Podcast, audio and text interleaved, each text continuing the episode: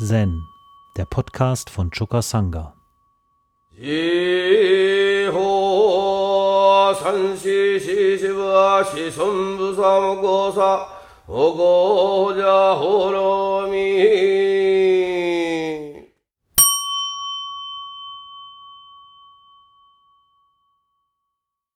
Der Fall, um den es hier geht, der steht im Katoshu unter der Nummer 255. Betreten werden ohne Ärger. Ein Mönch fragte Jimyo Soen, was ist der Weg?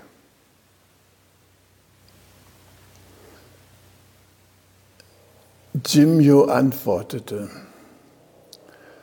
obwohl er betreten wird, macht er keinen Ärger. Also ein bisschen deutlicher ausgedrückt, obwohl auf ihm herumgetrampelt wird, ärgert er sich nie. Das ist ja eigentlich was Schönes von so einem Weg. Ne?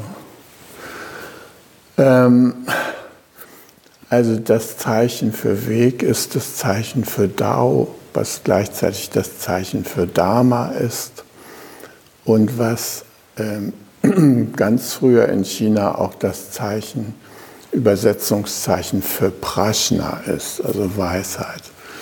Und ihr seht, der Weg vereint äh, wichtige Leitvokabeln des Daoismus und des Buddhismus in diesem Zeichen, ja. Und ähm, ja, und gleichzeitig bedeutet der ja Weg, Straße, dieses Zeichen. Und klar, darauf wird dann herumgegangen und gewandert und getreten und gemacht. Und äh, er ärgert sich nie. Und ähm, das ist eine interessante Qualität des Weges.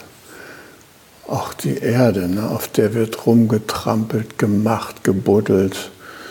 In Kanada Ölschiefer in der Größenordnung von Bayern und noch größer abgebaut. Die ganze Erde wird da verseucht mit allen möglichen Chemikalien und so um das Öl daraus zu kriegen. Und die Erde beklagt sich nicht. Und der Weg beklagt sich nicht. Der Dharma beklagt sich nicht.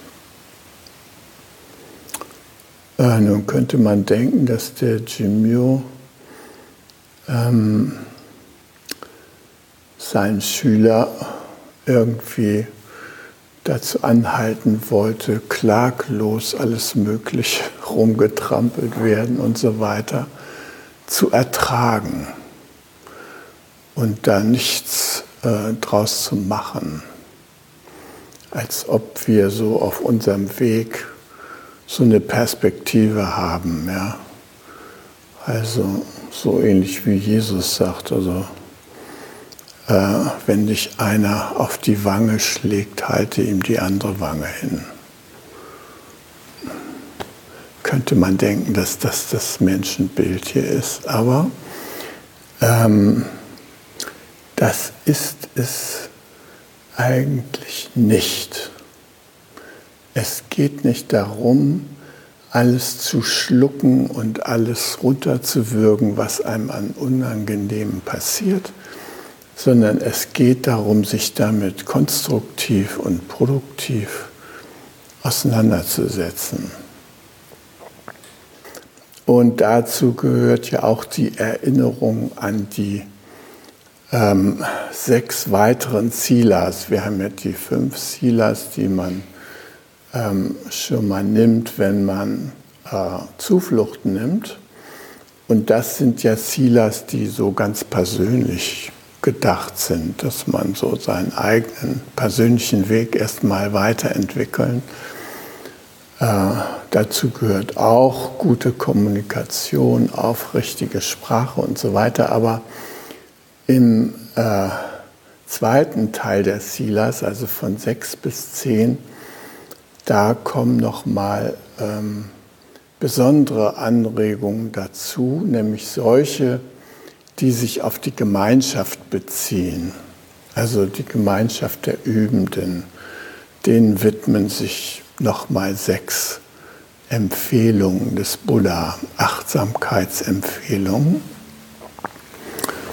Und ähm, also die Kurzform äh, ist ähm, das sechste, nicht über die Fehler anderer reden, das siebte, mich nicht selbst durch Verunglimpfung anderer loben, dann achte den Überfluss des Dharma nicht eigenmächtig zurückhalten.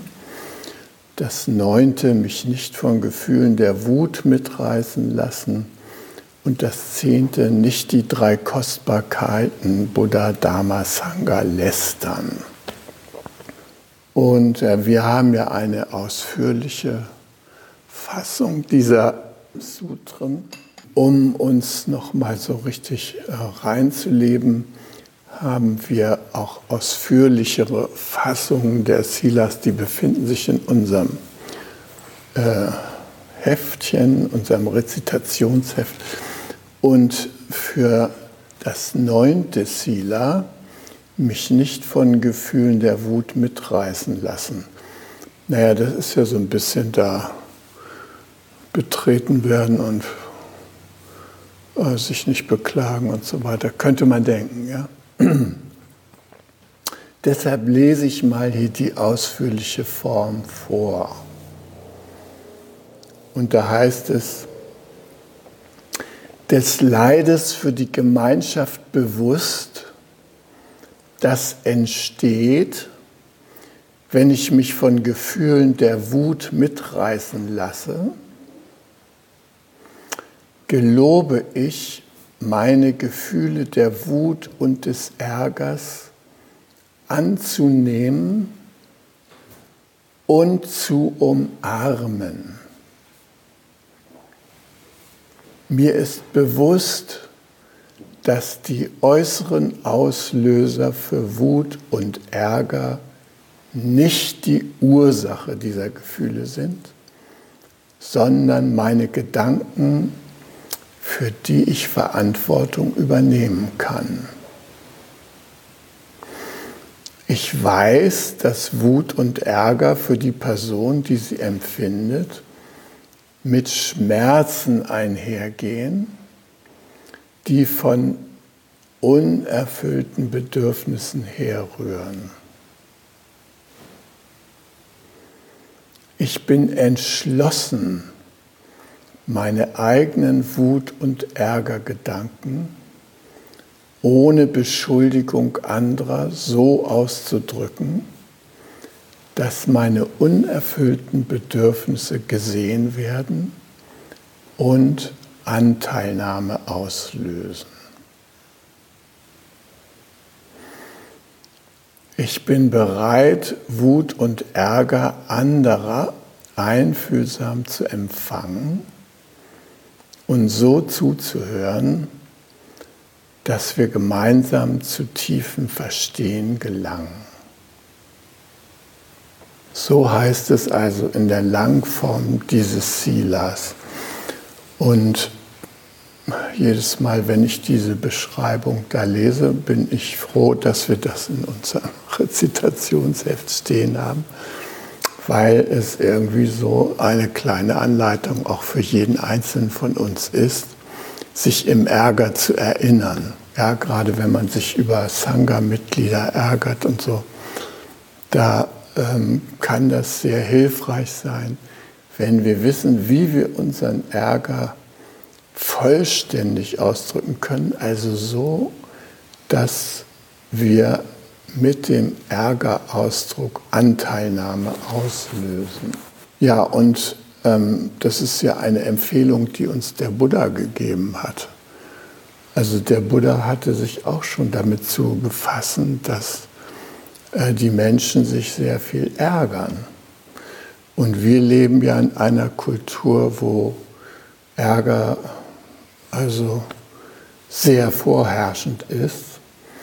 Ähm, und zwar auch gerade in seiner lebensverkürzenden Form. Ja, wir können uns an jeder Ecke über irgendwas ärgern und wir drücken dann auch unseren Ärger häufig in einer Weise aus, die äh, für andere, die da zufällig beteiligt sind, äh, schmerzhaft ist, weil wir ähm, unseren Ärger an deren Verhalten festmachen. Also im Konfliktfall, ja, äh, da gibt es immer zwei wichtige Komponenten, die da eine Rolle spielen. Das eine sind, äh, ist ein ungelöstes Problem meistens, ja, etwas, was mich äh, beschäftigt und gelöst werden will. Und dann gibt es starke Gefühle, die da auch eine große Rolle spielen.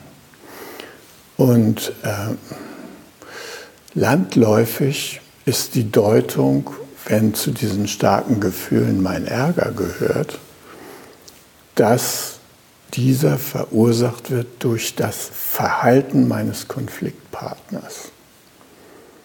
Wenn der morgens nicht die Zeitung gelesen hätte am Frühstückstisch, dann wäre mein Tag gut verlaufen. Aber der Idiot musste ja die Zeitung zwischen uns beide halten und murmelte dann noch, die Börse ist abgestürzt, unsere Fonds haben verloren. Oh. Hätte er doch mal gesagt, Liebling, wie schön hast du den Frühstückstisch gedeckt. Ist eine absolute Augenweide, hier auf diesen wunderbar gedeckten Tisch zu gucken.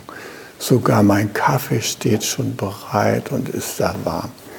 Nein, das ist gerade nicht passiert. Stattdessen wurden wichtige Nachrichten angeschaut in der Zeit. Ja.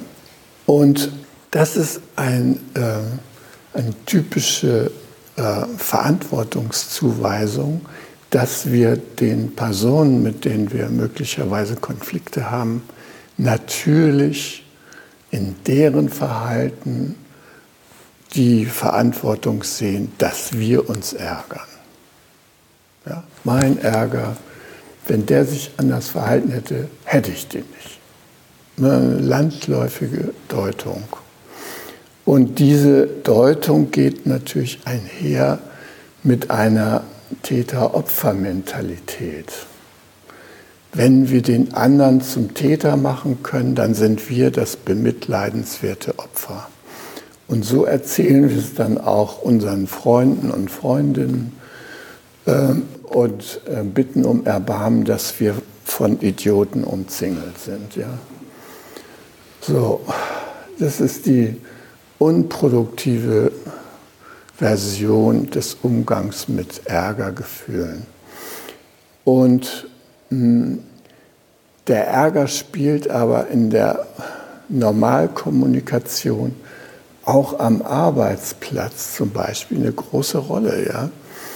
Äh, und der wird da auch geäußert als Mittel der Rangklärung. Das ist eigentlich eins der häufigsten Vorkommen, dass im sozialen Zusammenhang jemand seinen Ärger ausdrückt über das Verhalten eines anderen, um klarzumachen, wer hat hier die Ansage zu machen.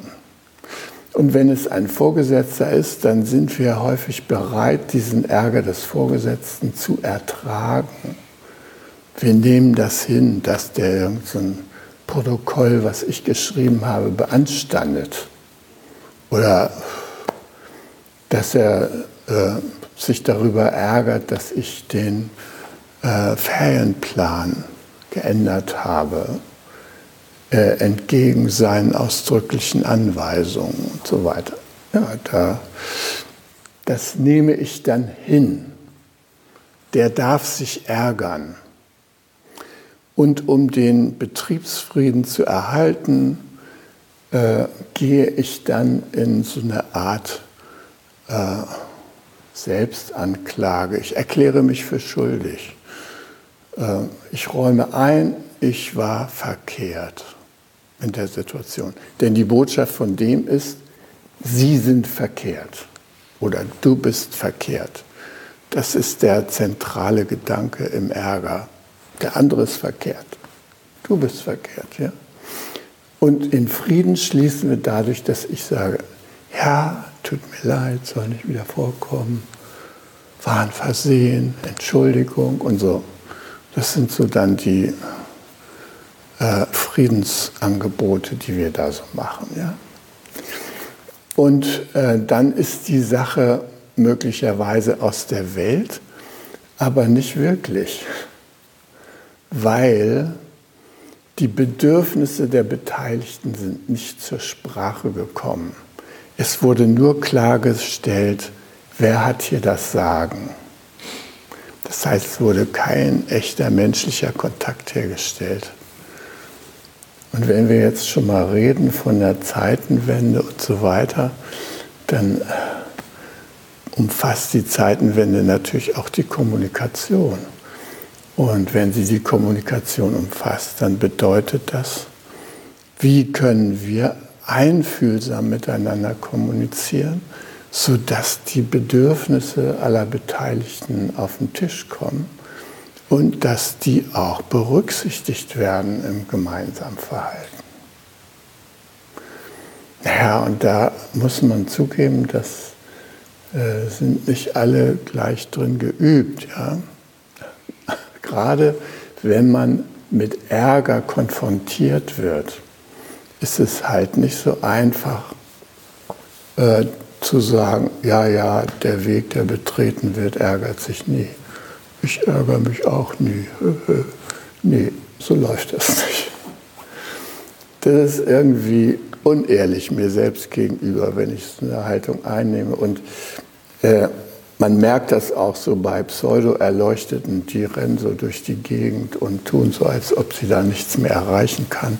Kannst du da äh, mit deinem Ärger überziehen? Die sind irgendwie von einer spirituellen Wachshaut umgeben, die das überhaupt nicht zulässt, dass sie von diesen Botschaften erreicht werden. Und ganz schlimm ist, wenn solche Leute aus dem Session nach Hause kommen und dann mit der Wachspelle da auf ihre Familie zugehen und äh, so tun, als ob sie da nicht mehr erreichbar sind von solchen Emotionen. Also eine Sache ist ganz wichtig in Bezug auf Ärger. Es gibt ein Bedürfnis, mit dem eigenen Ärger gesehen zu werden und ernst genommen zu werden. Äh, wenn Gefühle wie Ärger und so weiter gar nicht ausgedrückt werden, dann gehen die anderen auf Zinne, weil die spüren, da stimmt irgendwas nicht. Also das rüttelt an den anderen und die nehmen mir das nicht ab, wenn ich da freundlich und gelassen tue, wenn ich es in Wirklichkeit nicht bin. Das heißt, der Ärger muss irgendwie bearbeitet werden, sonst wirkt er irgendwie schlimm. Ja?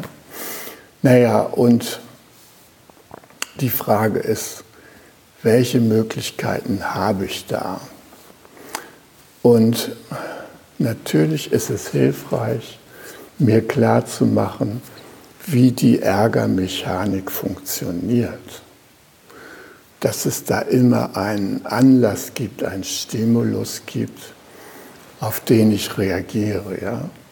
Und wenn es äh, der mitfahrende Gast im Zug ist, der vor mir, dem Hungrigen, seine Butterbäuschen auspackt und da reinbeißt, ja, und ich dann in mir den Satz aufsteigen fühle, wie kann man nur so unsensibel sein und seinen Mitreisenden da fett und breit mit Schinken und Käse was voressen, ohne zu sehen, wie es denen da gerade geht. So, das sind die Gedanken, die den Ärger hervorrufen. Und die können wir unendlich steigern. Die Steigerungsmöglichkeiten sind umso größer, je weniger wir mit unseren Bedürfnissen in dem Augenblick verbunden sind. Je weniger ich mir klar mache, dass der sein Butterbäuschen auspackt, ist gar nicht der Grund, Der Grund ist im Grunde genommen, dass ich hungrig bin und dass ich auf meiner Fahrt vergessen habe, mir was einzupacken.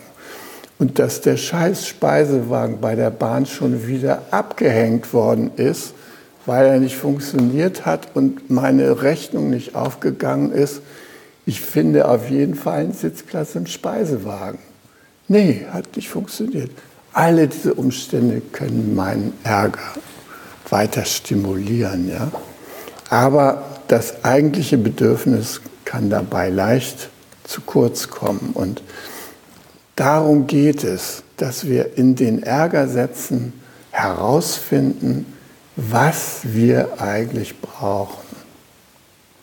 Wenn ich mich zum Beispiel darüber ärgere, dass äh, jemand gesagt hat, weißt du, äh, nächste Vorstandswahl tritt doch lieber noch nicht an. Und ich mir gedacht habe, wieso, ich bin ein engagiertes Mitglied dieser Sangha, äh, warum soll ich denn nicht antreten und so weiter. Ja? Wenn ich anfange, mich darüber zu ärgern, dass jemand mir den Vorschlag gemacht hat, damit noch zwei Jahre zu warten, dann ist wichtig, dass ich Zugang finde zu dem, was mich emotional triggert. Was ist denn nun dahinter? Was ist denn nun der Satz, den ich mir da sage? Ja? Äh, ich scheine völlig bedeutungslos zu sein in diesem Haufen. Da mach, reiß ich mir den Arsch auf und mache dies und jenes. Und dann sagen die, nee, also äh, Vorstandsvorsitz ist nicht. Ähm, ja, da kann es sein, dass ich einfach äh, gesehen werden will mit meinem Engagement, dass ich ernst genommen werden will, dass ich gerne einbezogen werde in die künftige äh, Vereinsverwaltung oder wie auch immer, äh, in die Entscheidungsprozesse, dass ich Partizipation brauche, dass ich gesehen werden möchte mit meinen Anregungen und so weiter. Das kann alles sein.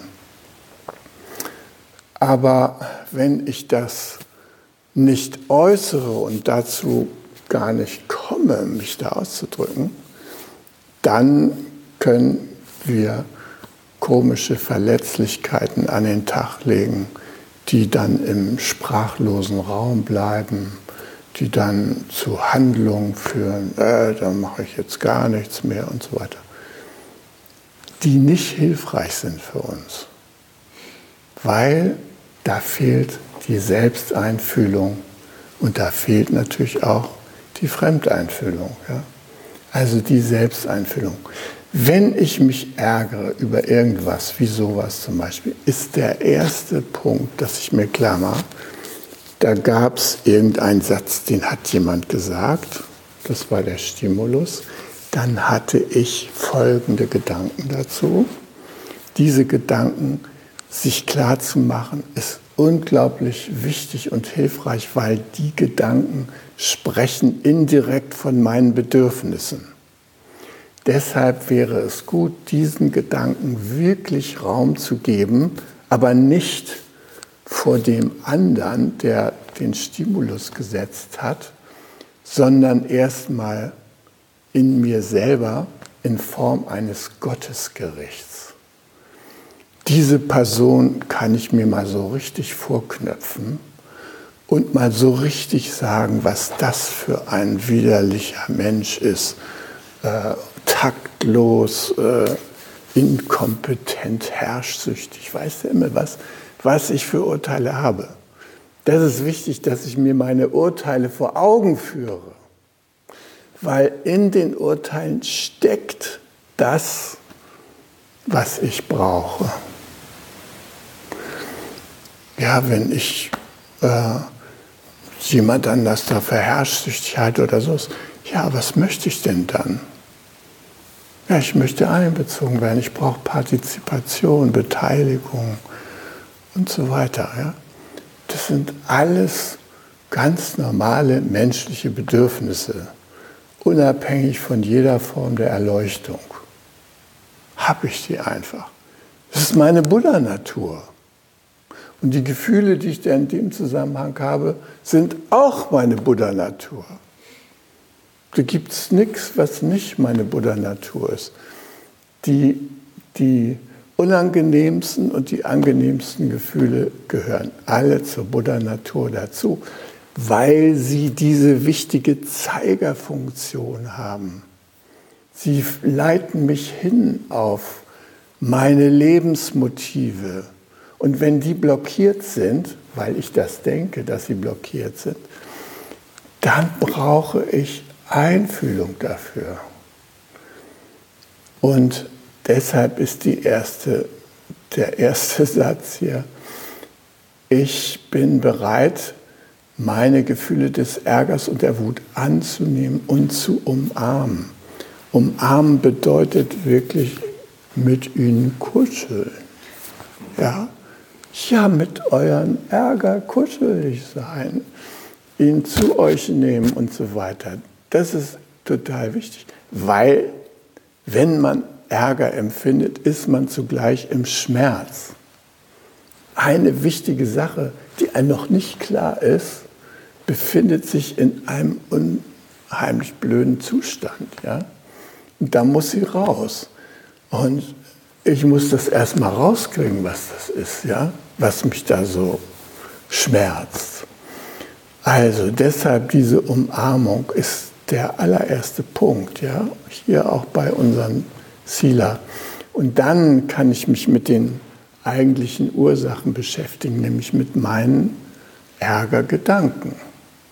Die sind eine Quelle. Und das Tolle an diesen Ärgergedanken ist, das ist ein Perpetuum mobile.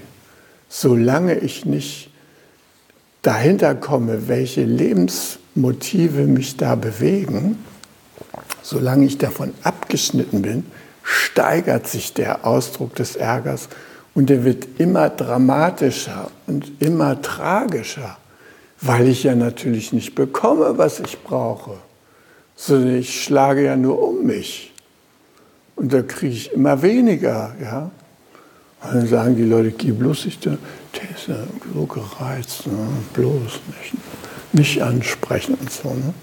Also man, alle machen Bogen um ein, wenn man so eine Ärgernatur geworden ist, dass man jeder, jeder Stelle seine Gereiztheit irgendwie ins Spiel bringt. Und das ist schrecklich für einen selbst. deshalb brauchen wir Einfühlung. Einfühlung für diesen Schmerz und Einfühlung für unsere Gedanken. Diese Gedanken müssen mit dem Einfühlungsohr des Buddha gehört werden. Und wenn ich mir selber sage, Scheißkerl, halt die Klappe, dann ist es wichtig, was der Buddha da raushören würde. Ja?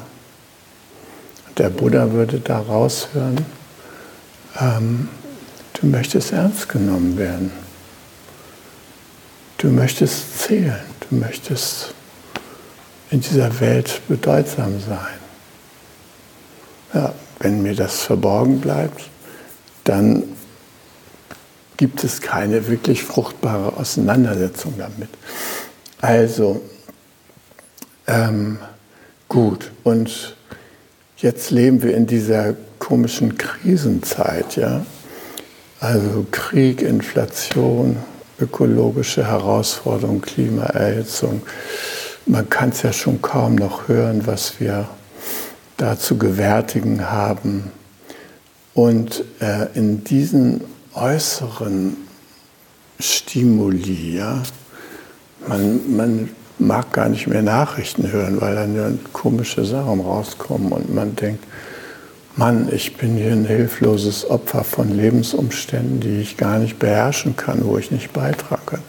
Na, ich hörte da große Klimadebatte im Deutschlandfunk und da hat eine Frau erzählt, ja, äh, ich wollte gerne einen Beitrag leisten zur, ähm, meinen kleinen Beitrag leisten als Privatperson, um etwas zum, gegen den Klimawandel zu tun. Ich wollte gerne eine Erdwärmepumpe einbauen bei mir. Äh, das habe ich dann beantragen müssen bei den Ämtern und äh, die haben gesagt, nee, in diesem Baugebiet gibt es das nicht. Ah, da habe ich mich geärgert. Habe ich mich geärgert, stockmäßig geärgert gegen, über diese Beamten, die da auf der einen Seite da verkünden, hier alle sollen da ihr Schärflein beitragen zur CO2-Ersparnis. Und wenn man da konkret wird und aktiv wird, da stößt man auf tausend Hindernisse. Ja? Oder wie hier unser Nachbar Bauer Böse schon vor 30 Jahren, der hat äh, Kuhscheiße in, in Heizgas äh, verwandelt, um damit seine Fußbodenheizung zu betreiben im Winter, na, wenn die Kühe im Stall stehen. Hat er super gut gemacht. Ein wunderbares Ensemble von ähm, Biogasanlage für sich selber. Und er hat das Gas auch verwendet, um seine Trecker damit zu betreiben. Ja. Und gleichzeitig hat er ein Windrad gebaut aus einem alten Kruppgetriebe und so weiter mit seinem Sohn, der Ingenieur war. Toll. Wenn man dahin kam, man war total beeindruckt. Nur nicht die Behörden. Das Finanzamt hat sofort von ihm ähm, äh, Benzinsteuer, also Treibstoffsteuer verlangt. Und die ist ja sehr, sehr hoch. Also wenn er sein eigenes Biogas da in seinen eigenen Trecker unterbringt, dann ist erstmal der Staat dran und hält die Hand auf, Moment mal, wie viel Treibstoffsteuer ersparst du denn da? Ja, das wollen wir erstmal von dir haben. Dann kannst du gerne deine Trecker, Trecker weiter. Ja, der hat sich schlagrührend geärgert und hat sein Biogas nur noch abgefackelt und seine Trecker durfte er damit ja nicht mehr betreiben. Ähnlich ging es mit dem Windkraftwerk. Ja. Äh, da kam dann die zuständige äh, Netzbetreiber an und haben gesagt, hör mal, du hast hier dein Kabel unter diesem Feldweg gelegt. Ist eine öffentliche Straße und das Leitungsrecht für solche Leitungen haben nur wir, die Versorger. Du kannst da gar nichts machen. Ja? So, wenn man ständig auf solche Widerstände stößt, dann ärgert man sich, dann erfasst einen die kalte Wut und am liebsten würde man zum Finanzamt hingehen und da mal ordentlich auf den Tisch scheißen. So ist einem zugute. Ja? Gut, also was können wir machen statt auf den Tisch scheißen? Einfühlung. Ja, Einfühlung, Einfühlung.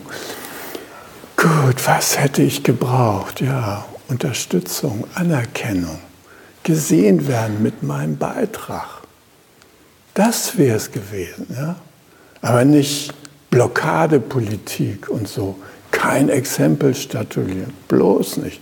Nee, das ist nicht, was wir da gebrauchen können. Und dieses da dann in der Selbsteinfühlung so weiterkommen, dass ich von der Wut zur Trauer übergehen kann und schlussendlich mir einen anderen Weg überlege, wie ich durch Handeln meine Bedürfnisse erfüllen kann. Darum geht es ja. Ich will ja meinen Ärger produktiv machen. Also wie kann ich mir klar machen, was ich brauche und wie kann ich dann für mich gehen. Und da kann ich natürlich andere ansprechen und Lobbying machen und alles Mögliche. Dann bin ich wieder im Handeln dran, dann bin ich wieder in meiner Kraft, dann kann ich aus dem Ärger etwas wirklich Gutes machen. Aber vorher bin ich nur in diesem Schmerz und ähm, das kann sich zu schlimmem Hass ausweiten und so. Also sehr wichtig, Ärger braucht Einfühlung. Von mir oder von anderen auf jeden Fall erstmal Einfühlung. Wir haben das hier auch gesehen während der Corona-Zeiten, die wir alle durchlitten haben. Äh, da fingen die Leute an, sich übereinander zu ärgern. Die Impfgegner ärgerten sich über Leute, die sich haben impfen lassen und die sich impfen ließen, ärgerten sich, dass die anderen da äh, keine Abstände einhielten und beim Tanzen fröhlich im Lebensgarten alle angehustet haben nach dem Motto, ich habe eine Erkältung, ja, bis wir schließlich dann alle da so Corona gekriegt hatten. So. Also das war ein echter Positionskampf. Und diese Positionskämpfe sind das Resultat unverarbeiteten Ärgers, wenn keine Einfühlung da ist. Also, wenn man einfühlsam die Situation betrachtet hätte, dann hätte man sehen können, die einen, denen ist autonome Gesundheitsfürsorge sehr wichtig. Ja, die möchten selber entscheiden, wie sie für ihre Gesundheit eintreten. Und die anderen sagen, hier kommt Solidarität. Also äh, wenn du nur für dich selber sorgst und da irgendwann mal eine Entscheidung, dann kann es sein, dass du andere gefährdest. Und da möchte ich, dass du auch eine Antwort dafür hast. Ja? Also man hätte ins Gespräch gehen können, viel mehr als es tatsächlich passiert ist. Ja. Okay, ist ja nur noch ein, ein weiteres Beispiel, ja, wo wir uns geärgert haben. Ich war jedenfalls traurig, dass zwei gute Freunde von mir, dass die eine Zeit lang nicht miteinander reden konnten, weil sie diese Position so dermaßen äh, widersinnig und abartig fanden, die der jeweils andere vertrat, dass sie den Kontakt abgebrochen haben. Jetzt ist es wieder okay, ja. Und äh, gut, Bernd hat beschlossen, auszuwandern aus Deutschland. Er ist jetzt erstmal auf Mallorca und äh, testet da die neuen Bedingungen und so weiter. Aber langfristig will er, glaube ich, nach Südostasien gehen, weil da gibt es keine Impfvorschriften. Diese Themen, die uns so auffühlen, die erzeugen auch sehr viel Ärger, weil sie entsprechende Gedanken in uns auslösen. Und diese Gedanken beherrschen wir an einem bestimmten Zeitpunkt nicht mehr. Die gehen nämlich so schnell, durch unseren Kopf, dass wir sie gar nicht mehr erfassen. Wir denken, der andere ist verkehrt. Aber so blitzschnell, zum Beispiel in dem Wörtchen sollte, ist dieser Gedanke verborgen. Der sollte nicht als mein Freund so denken. Ja, er sollte. Ne? Er ist verkehrt, so wie er es macht. So, das kriegen wir gar nicht mehr mit. Aber was bleibt, ist die körperliche Reaktion, die Adrenalinausschüttung und sowas, was unser Blut da überschwemmt. Ja, die ganzen Ärgerhormone, die haben wir drin und die brauchen, wenn die Bedürfnisse hinter dem Ärger nicht erkannt werden und nicht tatsächlich berührt werden, dann braucht das vier Stunden, bis das abgebaut wird. Einmal sagen, aha, du brauchst einbezogen werden, sind die weg. Aber wenn das nicht passiert, vier Stunden. Und deshalb ist eben Ärger lebensfeindlich. Er ist lebensverkürzend. Im Grunde genommen können wir uns das gar nicht leisten, uns so viel zu ärgern. Ja? Fragt man sich, warum tun wir es trotzdem? Ja, ja ist halt auch eine Gewohnheit. Und es ist halt auch bequem, ein Stück Selbstverantwortung zu verleugnen, indem man in die Opferhaltung geht und sagt, ja, ich kann ja sowieso nichts machen. Die anderen, ich bin umzingelt von Tätern, zwingen mich dazu und so. Ja, also insofern äh, war mir das wichtig, das hier nochmal anzuspringen. Mein Computer ärgert sich auch über mich, der schaltet jetzt ständig ab.